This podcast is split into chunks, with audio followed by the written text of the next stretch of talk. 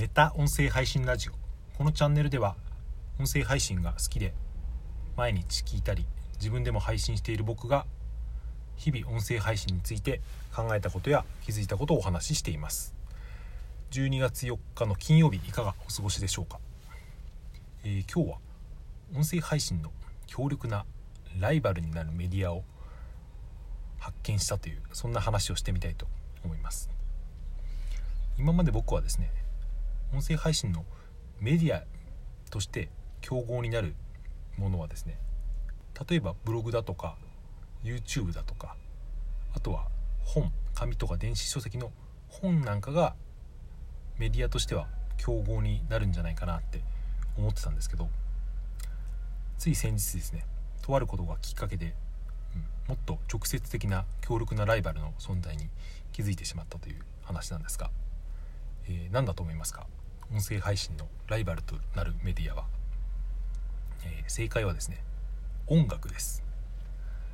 えー、なぜ音楽が音声配信のライバルのメディアになるのかっていうと聞いている時間っていうか可処分時間の質が同じなんですよね。もっと分かりやすく言うとですね音声配信を聞いているような聞けるような時間帯にですね何て言うんですかね選択肢として現れるものが音楽だっていうことですね。つまり僕の場合は例えばですね音声配信を聞くのは車の中とかあとは家で洗い物とか家事をしながらとかそんな時が多いんですけどその時にですね別にブログとか YouTube とか本っていうのはですね選択肢にはならないわけですよ。なぜかというと、うん、音声配信を聞いてる時間は手は塞がってるからですよね。ながら聞きをしているので。その時に音声配信じゃなくて他にメディアとして何を聞く何を摂取する選択肢があるかというと音楽なんですよね。これはそもそもで言うと順番が逆というかもともと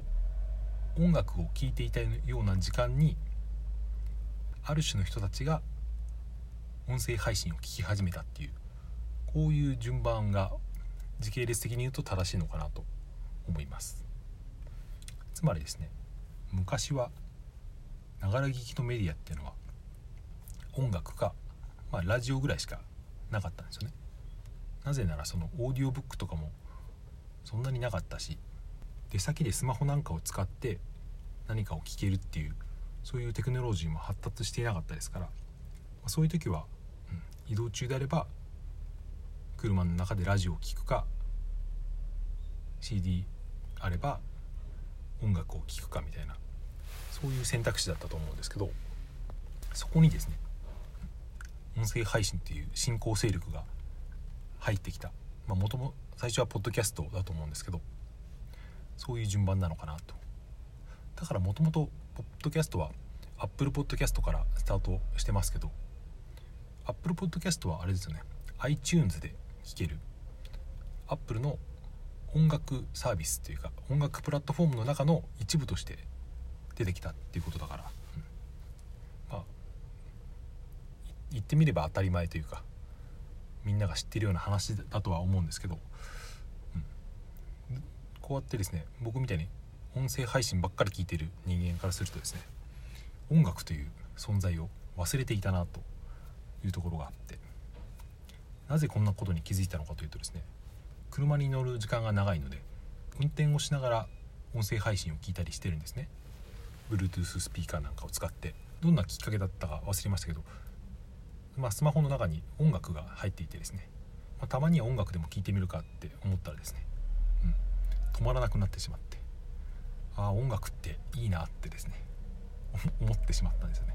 思ってしまったっていうかまあ僕はもともと音楽が自分でもやってやっていたりとか好きだったから、うん、当たり前なんですけど。それがたまたまこの数年は音声配信とかラジオに、えー、行っていたっていう話ですね、まあ、ちなみに何を聞いていたのかというと日食夏子さんのですねクラウドファンディングで卓録ベストアルバムというのを返礼品としてあったんで、まあ、それをですねあまりメジャーではないので日食夏子さんって知らない方もいるかもしれませんけどピアノの弾き語りのですね女性のアーティストでかなり尖ったですね歌手と、うん、曲調でですね僕はすごく好きでライブにも行ったことがあるんですけど、まあ、そんな曲を聴いていたらですね、うん、しばらく忘れていた感覚感覚を思い出して疲れている時には音楽の方がしみるなって思ったりとか午前中とかですね割と頭が元気な時は難しい話とか僕は割と Kindle のオーディオブック、えー、Kindle の電子書籍を読み上げ機能を使ってですねビジネス書とか聞いたりするんですけど、まあ、それができるのは割と午前中の短い時間でそれ以上になるとですねあんまり頭に入ってこなくなるんで、まあ、そこからちょっと音声配信とか聞いたりとかですねしてで午後になってくるとそれも割としんどくなってくる時があってそんな時にですね、うん、好きな音楽を聴くっていうのはすごく、リフレッシュするなっていう当たり前ですけどそんなことに改めて気づいたっていう。だからアップルにしても Spotify にしてももともと音楽プレーヤーだったサービスがサブとして音声配信ポッドキャストを取り入れたっていうのはですね、うん、理にかなってるなっていうことを改めてですねこういうことかというふうに思ったっていう話でした。はい。12月の週末ですけど埼玉県も店によっては営業の時間が短くなったりとかそういうのが発表されているみたいですね。僕の住んでいる近くにですね昨日ぐらいからイオンがオープンしたんですよ。この時期に行って思うかもしれませんけど